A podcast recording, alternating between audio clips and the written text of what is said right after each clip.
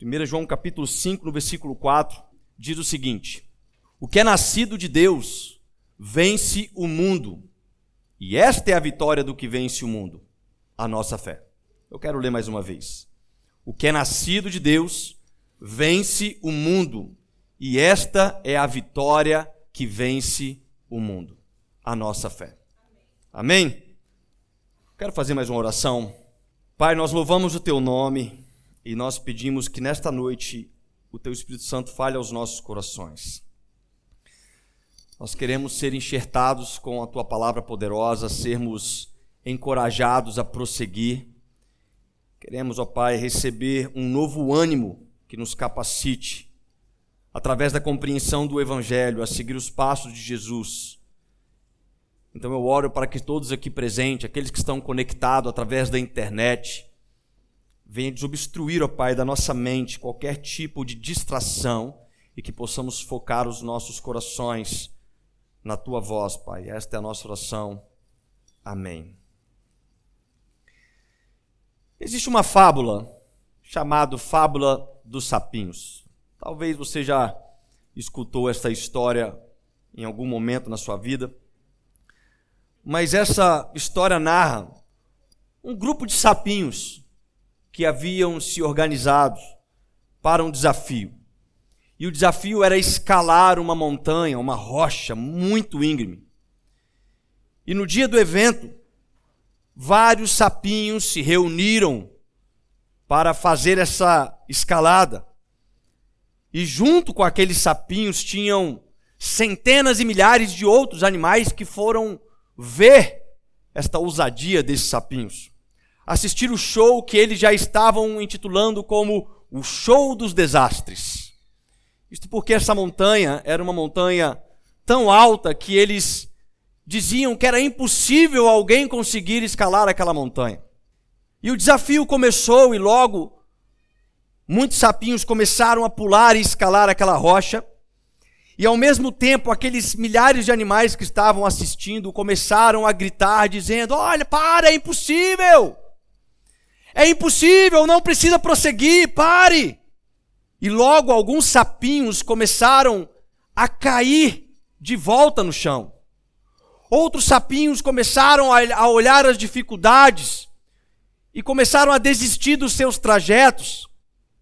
E o público que julgava impossível continuava gritando no ouvido daqueles sapinhos: Olha, não continuem, parem. Não dá para escalar esta montanha.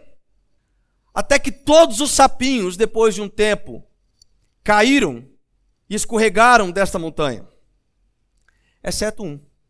Teve um sapinho que, de uma forma incrível, continuou o seu progresso, continuou a sua escalada, pulando de espaços pequenos.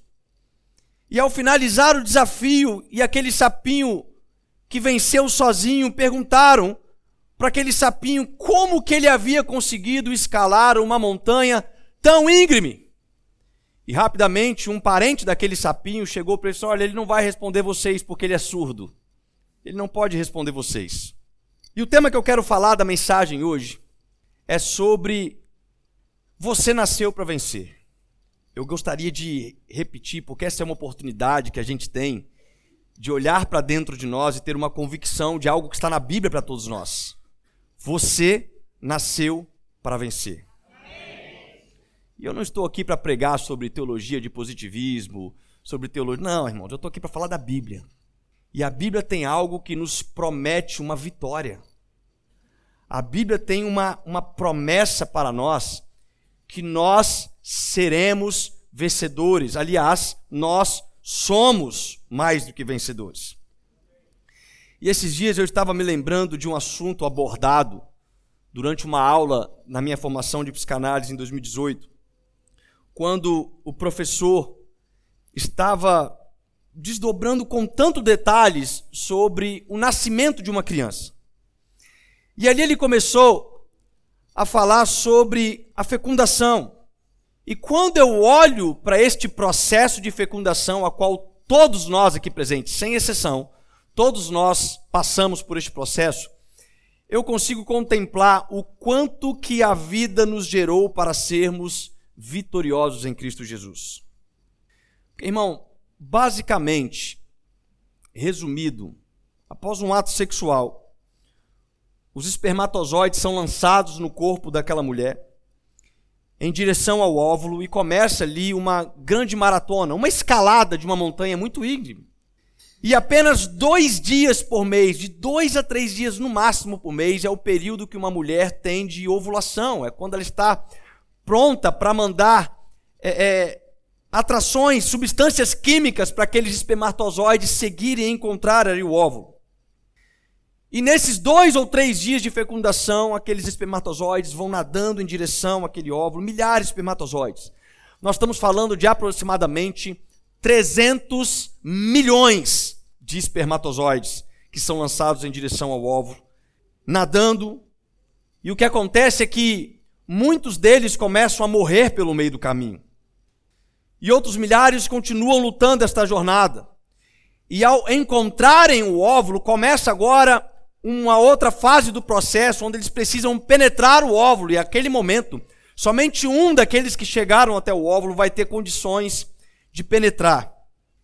E após uma batalha incrível que nós estamos falando, você conseguiu penetrar o óvulo da sua mãe, o que imediatamente criou uma barreira de proteção para que nenhum outro espermatozoide pudesse entrar junto com você. Isso é incrível, não é? Não fica difícil da gente entender quando a gente olha simplesmente para o dom da vida que nós nascemos para vencer. Aliás, se você se considera alguém que nunca venceu na vida, a partir de agora você pode celebrar uma vitória. Você nasceu. Você ganhou um campeonato com mais de 300 milhões de competidores. Tem tantas pessoas que falam assim: eu não vou fazer aquele concurso público, não, porque é tanta gente para uma vaga, mas você participou de um concurso que tinha 300 milhões para uma vaga e você ganhou. Você nasceu, você foi gerado. E nada, irmãos, é tão motivador, tão destacado em você do que essa simples expectativa. A primeira notícia que você teve quando viveu é: você venceu.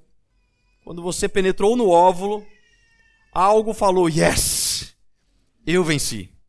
Eu cheguei aqui. E não para por aí, sabe por quê? Porque depois que você nasce, você então vira um bebezinho, um recém-nascido, e aí você começa a aprender a andar. E talvez você não se lembre, mas no processo que estamos aprendendo a andar, as tentativas são muitas. A gente cai, a gente não tem firmeza. E quando a gente começa a aprender os primeiros passos, a gente ainda anda cambaleando, né? Que diz a teoria que os anjos protegem a criança, porque ela parece que vai cair toda hora e ela vai desenvolvendo ali os seus primeiros passos. E aí, depois de um ano, você começa a aprender a falar, uma outra grande conquista. Você já parou para pensar que você aprendeu a falar o idioma que você fala hoje com cerca de um ano de idade. Veja o quão inteligente você é. Com um ano de idade, você tinha condições de aprender cerca de 10 palavras a cada 90 minutos. Com um ano de idade, você começa a digerir, a compreender e a balbuciar cerca de 10 palavras a cada 90 minutos. Eu sei que talvez algumas pessoas aqui foi invertido, aprenderam 90 palavras a cada 10 minutos. Mas no geral nós nós somos vencedores. Mas o que eu quero dizer, irmãos, é nós nascemos para vencer. E a vida, ela então continua.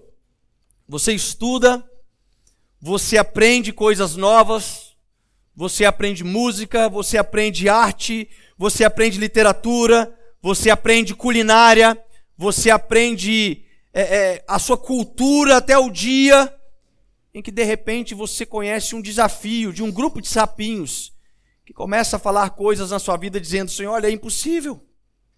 Vários sapinhos espalhados no mundo inteiro te entregando o desafio: olha, é difícil demais. Para! Não dá para subir. É muito íngreme. Tem muita gente participando. Tem alguém que já está na posição. E ao ver aquele desafio, todo o sentimento que você tinha então, desde o dia do seu nascimento até o seu primeiro grande desafio no meio da sociedade que você está inserido, parece não surtir efeito mais. Parece que você não se sente mais um vencedor. Parece que você vai ficando distante de algumas promessas que estão disponíveis para nós. E, inevitavelmente, se tornam vozes, não somente para aquele desafio específico, mas também para tantas outras coisas na vida. Vozes que começam a dizer que não vai dar certo. E aí você começa a reparar ao seu lado e você percebe a quantidade de pessoas que estão caindo dessas montanhas, que estão desistindo dos seus processos, que estão abandonando o seu campeonato de vida, que estão abandonando o dom de viver. E você olha para essas pessoas e você começa a pensar também que isso parece realmente impossível. Você percebe que o simples fato de nascer pode sim ser uma grande vitória na vida, mas ela não parece ser suficiente para vencer o mundo. E de fato não é. A vitória de um espermatozoide não é suficiente para uma vitória que temos que, temos que vencer neste mundo. Mas eu tenho uma notícia para você, irmãos. Você nasceu para vencer. Eu quero abordar hoje três pontos sobre como vencermos o mundo. E eu sei que às vezes parece impossível vencer em algumas áreas da nossa vida. Eu sei que tem pessoas que têm perdido em algumas áreas da vida, perdido para uma área da saúde, tem perdido para uma área emocional. Eu sei que tem pessoas que estão vivendo complexos mas não é sobre esses desafios isolados que a vida nos permite enfrentar que eu estou falando, mas é o desafio de uma vida que nos entrega uma vida eterna. É o desafio de algo que está prometido para aqueles que compreendem o Evangelho de Jesus, a qual, mesmo perdendo algumas batalhas, jamais, em hipótese alguma, em nenhuma condição perderão a guerra. E nós estamos sempre rodeados de pessoas que já tentaram uma vez fazer alguma coisa e acabaram desistindo. Mas nós precisamos lembrar, irmãos, que existe algo proposto para nós que nos garante: o que é nascido de Deus vence o mundo. E esta é a vitória que vence o mundo a nossa fé. E a pergunta que eu faço é: por que, que é tão difícil então? Por que, que é tão difícil ser cristão? Ou é fácil ser cristão para você? Porque não é isso que a Bíblia ensina. Em nenhum momento a Bíblia nos ensina que seguir o cristianismo é uma via fácil. Aliás, existem algumas teologias que pregam isso. Venha para Jesus, Jesus vai mudar sua vida. Venha para Jesus e fique rico. Venha para Jesus, dê o seu carro e ganhe três. E transforma o evangelho da salvação que nos dá a oportunidade de vencer o mundo numa feira. Em promessas que não são coerentes com a palavra de Deus. Porque a palavra de Deus ela é muito objetiva quando diz: aquele que quiser me seguir, tome a tua cruz e siga-me. Aquele que quiser vir após mim e não abandonar, não aborrecer pai e mãe, não é digno. Irmãos, seguir a Jesus não é uma via fácil. Em nenhum momento da Bíblia vai dizer que é fácil, que é simples. Mas em todo momento da palavra de Deus está afirmado que a vitória é garantida para aqueles que seguem Jesus. Pode não ser um caminho simples pode não ser um caminho largo, porque é um caminho estreito. Pode ser um caminho com várias complicações a enfrentarmos. Mas o que nos deixa otimista a continuar seguindo esta montanha, prosseguindo para este alvo, não são as pessoas que dizem isso é loucura. Para de pensar nesse negócio de cristianismo, esse negócio é boato, esse negócio é sofisma, isso é história não dá certo, esse negócio não existe. Ao invés de darmos ouvido para estas vozes, nós damos ouvido para aquilo que nos dá garantia, a nossa fé. Portanto, já não vou mais viver pelo que vejo. Portanto, já não vou mais viver pelo que sinto, mas viverei mediante a fé em Cristo Jesus, que é a certeza daquilo que eu não vejo, mas é a prova daquilo que eu espero. Então, em nenhum momento da nossa caminhada cristã está proibido que nós não devemos lutar, muito pelo contrário. A nossa caminhada cristã ela demanda energia. Seguir a Jesus demanda uma atitude de energia. Seguir a Jesus demanda uma grande jornada, uma maratona da vida. Em Provérbios 21, no verso 31, diz: Prepara-se o cavalo para o dia da batalha, mas o Senhor é que dá a vitória. Isso quer dizer que seguir a Jesus tem uma necessidade de uma atitude natural do homem. Que atitude é esta? Se preparar, estar pronto, ser pronto para as batalhas. Não é ser omisso, não é ser preguiçoso, não é pensar de uma forma, não, Jesus vence as minhas guerras, sim, mas você se prepara para a batalha. É ele quem vence a guerra, mas é você quem prepara o cavalo para a batalha. É você quem tem que estar pronto para isso. E eu fiquei me perguntando sobre coisas que precisamos aprender para continuar na nossa vida de progressão do cristianismo. Visto que hoje nós temos aqui uma turma de formandos do nivelamento apostólico. E a impressão que geralmente nós temos, depois de se formar na escola, depois de se formar na faculdade, depois de se formar em cursos extracurriculares, como o curso de nivelamento apostólico, a sensação que nós temos, depois de obter todo o conhecimento, e agora, finalizarmos aquele conteúdo, é pisando agora e falar assim: e agora? Parece que eu não sei nada. Parece que tudo que eu aprendi está escuro de eu conseguir botar em prática. Sim, é mais ou menos por aí. É mais ou menos por aí. A gente estuda, a gente se prepara, a gente aprende sobre a Bíblia e chega no momento a gente fala: e agora? Agora é a hora de Deus agir. Porque você tem preparado o cavalo para a batalha. Você tem feito aquilo que, é, que está ao teu alcance. Então, três pontos que eu quero separar, e o primeiro dele é: não reclame, porque você nasceu para vencer. Se existe algo, irmãos, que paralisa o nosso sucesso na caminhada cristã, se chama reclamação. Quando você ainda era um espermatozoide, milhares de outros espermatozoides talvez começaram a reclamar.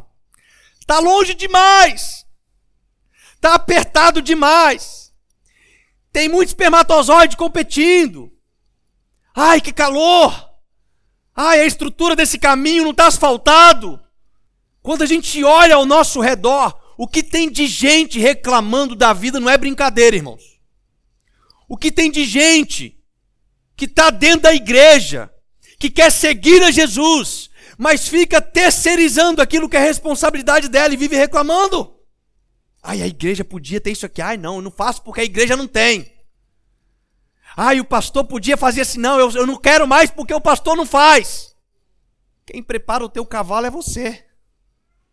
Quem tem que vencer a tua caminhada cristã é você. O corpo de Cristo, ele tem uma funcionalidade do encorajamento, do aperfeiçoamento. Agora, quando você é parte do corpo de Cristo e vive reclamando, você está matando outros irmãos ao seu redor. Faz esse negócio de nivelamento. Da onde que o pastor tirou isso da cabeça? Irmão, você está matando processos. Ah, não, eu não vou fazer tal coisa, não, porque, irmão, você está matando processo. Pare de reclamar no seu processo. Em João capítulo 16, versículo 33, Jesus diz: Olha, no mundo tereis aflições, porém tem de bom ânimo, eu venci o mundo. Quando nós vemos as dificuldades que estão diante de nós, sejam quais forem, ah, eu não vou fazer tal coisa, porque eu não me sinto capaz para isso. Ah, eu não, eu não vou, eu não vou fazer um, um estudo ali. Ah, eu não vou fazer uma faculdade eu não vou fazer um curso a mais, eu não vou fazer um aperfeiçoamento. E aí nós vemos pessoas, inclusive, que têm negado o teu mandato cultural de cristianismo. O que, que é o nosso mandato cultural, irmãos? É você servir a Jesus na profissão em que você está designado. Quantas pessoas aqui têm uma profissão? Deixa eu ver. Oh, nós, todos nós temos um mandato cultural, amém? Alguns têm um mandato religioso. A grande maioria tem um mandato cultural. E quando nós criamos barreiras, nós pensamos: não, já estou nesse trabalho aqui tem muito tempo. Vai fazer um curso extra. vai se aperfeiçoar nisso, vai melhorar o teu currículo, porque isso faz parte do teu mandato cultural e você reclama: não, o salário é baixo. O clima da empresa não é legal e vive reclamando e reclamando e reclamando, e as reclamações vão te paralisando o tempo inteiro, porque você não está olhando para a sua caminhada cristã como um todo. C.S. Lewis tem uma frase que diz: dificuldades preparam pessoas para destinos extraordinários. Sabe por que está cheio de barreira na sua vida? Porque Deus tem algo extraordinário para você. E por Ele ter algo extraordinário para você, você precisa ser provado e aprovado. Você precisa vencer os teus processos. As suas barreiras não é para te fazer reclamar, é para te aperfeiçoar naquilo que Deus quer fazer na tua vida. Então é tempo, irmãos, de parar de reclamar e começar a se tornar mais forte. Se a vida não está se tornando mais fácil para você, é porque você precisa se tornar mais forte para a vida. Filipenses capítulo 2, no verso 14, Paulo diz: façam tudo sem queixas nem discussões. Reclamar, irmãos, é um recurso para os fracos. Reclamar é um recurso para aqueles que não entenderam que já venceram. Porque quem tem convicção em Cristo Jesus que é vencedor, ele não reclama, ele se aperfeiçoa para resolver o problema da nossa sociedade, para resolver o, pro, o problema do nosso trabalho, para resolver o problema da nossa família. Então, vencedores não reclamam de problemas no processo. Vencedores resolvem problemas no processo. 1 Pedro capítulo 2, no verso 1 diz: "Deixando, pois, toda malícia e todo engano e fingimentos e invejas e todas as murmurações". Então, isto é, deixe para trás. Pare de reclamar, pare de murmurar, pare de se auto-sabotar. É um tempo de aperfeiçoamento na nossa vida cristã. Sabe o que, que reclamação faz? Reclamação nos paralisa. Quando nós olhamos para a Bíblia, nós vemos o povo hebreu morrer no deserto, após de ter saído do Egito com a promessa da vitória na terra prometida. O povo ficou andando em círculos porque reclamava. Só reclamava. Era o dia inteiro reclamando. E Jesus falou assim: Meu Deus do céu, eu tirei eles da escravidão. Estou dando uma promessa para eles entrarem numa terra que mana leite e mel. Mas eles reclamam, reclamam tanto que um processo que era para ser feito ali de, de três, pouco tempo, virou 40 anos, porque Deus teve que fazer ele andar em ciclos, ao ponto que Deus cansou e disse: Olha, ninguém dessa geração, exceto Josué e Caleb, vai agora entrar. Acabou. É tanta reclamação que vocês estão perdendo o direito de viver a promessa. Pastor, mas está tudo tão difícil. Pastor, eu vejo sapinhos morrendo ao meu lado nesta trajetória. Pastor, eu vejo tantas coisas. Aí faz sentido a gente ler Salmos 91, 7. Mil poderão cair ao seu lado, dez mil à sua direita, mas você não será atingido. Romanos 8, verso 31. Que diremos, pois, diante dessas coisas? Se Deus é por nós, quem será contra nós? Quando eu tenho convicção do Evangelho de Jesus na minha vida, nada paralisa minha caminhada cristã. Nada paralisa. Então não reclame, porque o nascido de Deus, ele vence o mundo. E essa é a vitória que vence o mundo, a nossa fé. Segunda coisa, não corra, porque você nasceu para vencer. Existe um velho ditado conhecido que diz que o apressado come cru e queima o dedo. Não é verdade? O apressado come cru e queima o dedo. É, como não lembrar também que a pressa é a inimiga da. Ah, agora vocês sabem. Então, um dos grandes motivos que as pessoas tropeçam no seu percurso da caminhada cristã se chama pressa. É pressa para tudo. Eu me converti ontem, pastor, eu quero ser pastor. Deixa eu pregar domingo, pastor. Ela, ela quer fazer tudo. Ela quer fazer tudo ao mesmo tempo. Mas olha o que diz em Provérbios 21, 5: diz que os planos bem elaborados levam à fartura, mas o apressado sempre acaba na miséria. Tem muitos sapinhos que querem chegar rápido no topo. Tem muitos sapinhos que correm, pulam mais rápido, querem pegar atalhos, querem métodos mais rápidos para aprender tudo na Bíblia. Entra lá no, no, no Google e coloca como aprender a Bíblia toda em dois dias. Mas você duvida? Tá cheio, irmãos. Apressados. Eles querem debater todos os assuntos possíveis amanhã. Mas eu te asseguro que nem mesmo a corrida poderá te fazer aprender tudo da Bíblia, irmãos. Sabe por quê? Porque a Bíblia é inesgotável. Quando você passar o resto da sua vida estudando a palavra de Deus, depois de 50 anos, posso pegar aqui o exemplo do nosso apóstolo. Seis décadas estudando a palavra de Deus. Eu tenho certeza que com a humildade que ele tem, ele fala: o que eu sei da Bíblia é ainda nada, porque ela é inesgotável. Ó, oh, quão profundas riquezas o saber e o conhecer de Deus. Quanto mais cavo, mais fundo fica. Então o que, que eu preciso fazer? É ser rápido? Não, é ser constante. Não é sobre velocidade, é sobre constância. E aí tem muito crente que ele quer ter velocidade, por ter velocidade ele se torna inconstante. Irmão, sabe uma das provas mais incríveis que existe hoje nas Olimpíadas? É a corrida de 100 metros rasos, que define quem é o homem mais rápido do mundo. Não é verdade? Talvez alguém possa me lembrar qual que é o recorde mundial, se alguém sabe. Eu sabia que você ia saber, Vitor. Você gosta tanto de esporte. 9.58. É o Bolt. Então, o Zayn Bolt, ele tem 9.58 segundos em 100 metros de corrida. É rápido, não é, irmãos? É muito rápido. É muito rápido. Agora eu te pergunto, o Bolt consegue fazer uma maratona nessa velocidade? É por isso que a prova só tem 100 metros. Porque ela é uma prova de velocidade, não é de longa distância. Agora os maratonistas, eles correm nessa velocidade? Não. Eles correm em uma constância. Por quê? Porque o trajeto é longo. Eles precisam dividir as energias para fazer todo o processo, para completar a sua vitória.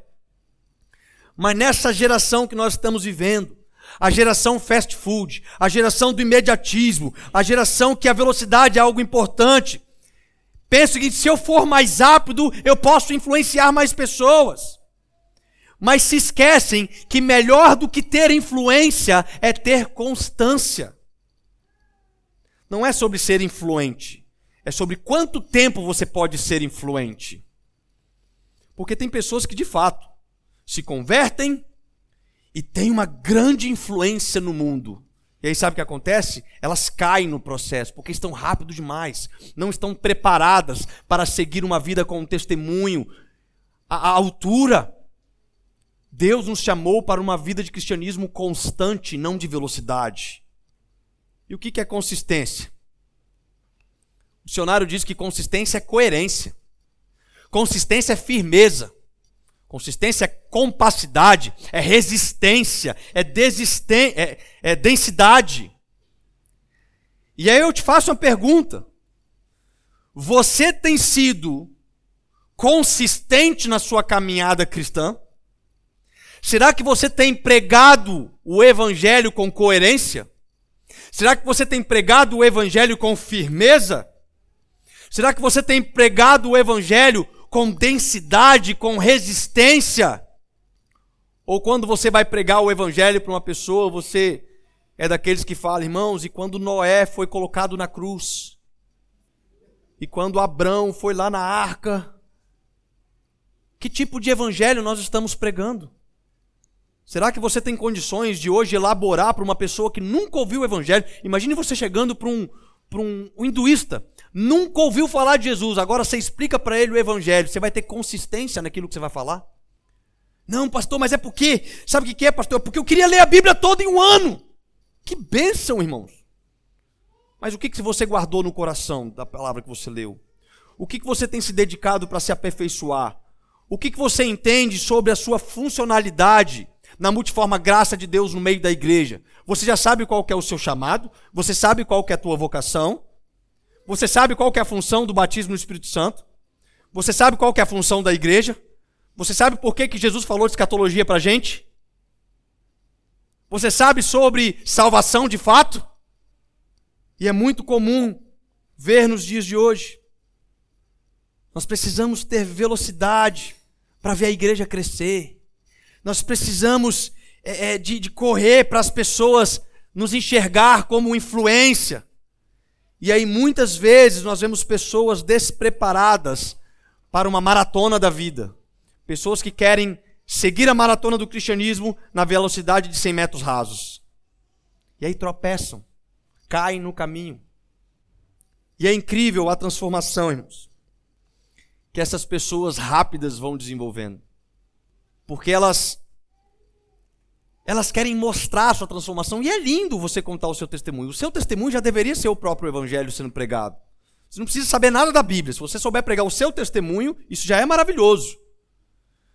Mas o que nós vemos são cristãos deveis no evangelho. Deveis no sentido de fato, que não amadureceram e por isso eles devem, devem consistência, devem coerência, devem um ensino sólido para falar de quem é o nosso Senhor e Salvador. E aí se criam essas dezenas e dezenas de tipos de teologia o evangelho virou self-service. Que tipo de evangelho você quer ouvir? Ah, eu quero aquele para ficar rico. É na, é na igreja do lado ali, irmãos. E o outro? Não, é na outra igreja lá.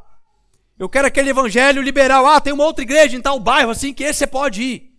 E virou fast food, virou delivery. Qual que você quer?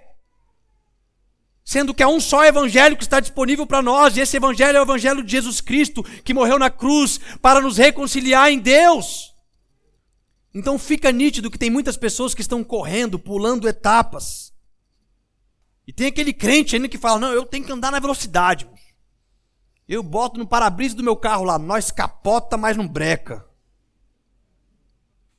Deixa eu te falar algo. Em uma corrida que a vitória já é sua, ser consistente é melhor do que ser oscilante. Sabe o que me faz lembrar? Faz lembrar daquela historinha de criança conhecida da corrida da lebre a tartaruga. A lebre com toda a sua velocidade, né? Vai, corre, e chega um momento que ela fala: "Eu vou parar um pouquinho, porque eu corro tanto que eu tenho até a possibilidade de parar". E a tartaruga, na sua constância, conquista sua vitória. E por fim, não menos importante, não pare, porque você nasceu para vencer. Irmãos, a desistência tem se tornado um grande vilão nos dias de hoje. Porque o, o fator do imediatismo, o fator da velocidade, transformou o cristão em impaciente. E a impaciência não nos deixa ser perseverantes. Isso acaba fazendo que, que eles sejam paralisados, porque eles acham que o processo está demorando demais. E o que, que eu quero dizer sobre esse processo, irmãos? Eu quero dizer sobre um processo de aperfeiçoamento. Porque tem crente que está sendo aperfeiçoado num, numa dificuldade específica na vida dele. Ele tem um pecado que está sendo trabalhado. Ele tem algo que ele precisa aprender a largar, mas ele está sendo perseverante. É muito melhor ter ao nosso lado um pecador que se assume, mas não abandona o caminho da perseverança do Evangelho, do que aquele que se acha rápido demais na santidade mas acaba sendo paralisado. Porque ele já se sente, eu já cheguei no ponto auge da santidade. Não sou mais pecador, e a Bíblia fala que aquele diz que não tem nenhum pecado acaba cometendo um que se torna mentiroso. Lucas capítulo 9, no versículo 62, Jesus diz que ninguém que põe a mão no arado e olha para trás é apto para o reino de Deus. Então olha aqui para mim. Parar não é uma alternativa para você, amém? Parar não é uma opção para você que é vencedor. Somente aqueles que não reconhecem a vitória em Jesus é que param. Pastor, mas eu estou com uma dificuldade, eu estou enfrentando um pecado, eu estou enfrentando um conflito. Não pare. Continue perseverante. Porque, como Paulo vai dizer em Filipenses 4,13, posso todas as coisas em Cristo que me fortalece. Nada pode te paralisar, irmãos. Perseverança é uma característica que existe em você, e sabe por quê? Porque você nasceu para vencer. E em momentos de provações, continue andando. Pastor, mas eu estou fraco. Continue no meio da congregação. Pastor, eu estou cometendo um pecado. Venha ser discipulado, se arrependa dos seus atos e venha ser tratado em Deus. Continue no meio da congregação. Mas o que, que a gente faz geralmente? Ah, estou enfrentando um pecado, eu vou sair do meio da igreja. Você já viu o carvão pegar fogo fora da churrasqueira? Não pega, gente. Você tem que estar no meio da congregação. Você tem que estar no meio do povo de Deus. Porque é aqui que nós somos enxertados, é aqui que nós somos tratados, é aqui que nós somos trabalhados, é aqui que a palavra de Deus, junto com o corpo de Cristo, vai sendo aperfeiçoada em nós dia após dia. Não existe ninguém perfeito aqui. Não há ninguém no nosso meio aqui que é perfeito. Não há. Perfeito só Jesus. Nós somos pecadores que, mediante a fé, mediante ao nosso novo nascimento em Cristo através da fé, somos destinados à vitória da vida eterna. Agora, este processo é um processo longo. É só uma questão de tempo. Para alguns aqui vai ser mais rápido do que para outros. E eu não estou falando do seu processo de chegar à perfeição, estou falando do seu processo quando a sua senha chegar. Quando a morte chamar, aí sim a tua vitória foi alcançada. Porque o teu espírito volta ao Pai e o teu corpo aguarda agora a manifestação de um corpo glorificado para viver com Cristo por toda a eternidade. É só uma questão de tempo. Espero que para todos nós demore bastante tempo. E espero que eu não seja antes de vocês. Alguém precisa fazer o culto fúnebre, né? Mas irmãos, todos nós vamos morrer. Então, em momentos de fraqueza, não assuma sua derrota porque nem mesmo a morte pode mais nos vencer. Em momentos de fraqueza, não se afaste do corpo. Em momentos de fraqueza, continue no bando. Sabe, um leão geralmente, ele sempre corre atrás de um bando. Imagina um bando de zebras. Qual que é o coletivo de zebras? Viu? Uma zebrada. Um bando de zebras. Eu não sei qual que é o coletivo de zebras. Mas aquele monte de zebra, vem aquele leão e ele começa a correr atrás daquele bando de zebras. Agora, sabe qual ele vai mirar? A que se afasta do bando. Quando uma sai do bando, o leão vai atrás dela, porque ela fica vulnerável. Então, para a sua caminhada, parar a sua caminhada é se entregar para a derrota, enquanto continuar é descobrir que somos fortes em Cristo Jesus. Suas fraquezas, irmãos, não são desculpas para te paralisar. Porque é em momentos como estes que Deus fala para a gente: a minha graça te basta. É na fraqueza que nos tornamos fortes quando estamos em Cristo Jesus. E Paulo vai dizer em Efésios 6, versículo 13: Por isso, vistam toda a armadura de Deus, para que possam resistir no dia mau e permanecer inabaláveis depois de terem feito tudo. Então chega um momento na nossa caminhada cristã que parece que a gente já fez de tudo. Já tentamos todas as estratégias necessárias para melhorar a nossa caminhada. E sabe que a única coisa que nós devemos fazer neste momento é aquilo que está no nosso alcance natural. Talvez Deus não está movendo o sobrenatural porque nós não estamos agindo no natural. Deus é Deus, ele pode fazer todas as coisas. Sabe o que eu gosto de pensar? Quando o povo chega diante do Mar Vermelho, Deus podia abrir o Mar Vermelho sem fazer nada, não é verdade? Podia. Mas o que, que ele fala para Moisés? Toca o cajado no mar. Ele fala: Eu vou abrir depois que você fizer algo. Quando você fizer aquilo que está no teu alcance, eu vou mover o sobrenatural. Depois que você preparar o cavalo para a guerra, depois que você se capacitar no conhecimento, depois que você não paralisar a sua trajetória, aí a gente vai vendo e vai confirmando aquilo que está disponível para nós, que é vitória está em mim. Porque eu nasci para vencer. Então, irmãos, nessa caminhada, não reclame não corra e não pare, porque você nasceu para vencer, amém? Aos formandos, eu quero dizer uma coisa aos formandos: não reclame, não corra e não pare. Aos que ainda vão se matricular para a próxima turma, corram para a próxima turma, mas não reclame, não corra, não pare. Porque Deus tem algo para nós, irmãos. Deus tem uma vitória garantida para nós na eternidade, mas Ele precisa das nossas ações nessa terra. Deus precisa nos capacitar. Deus precisa que nós nos coloquemos à disposição de aprender não somente o Evangelho, mas também aquilo que está disponível no nosso mandato cultural.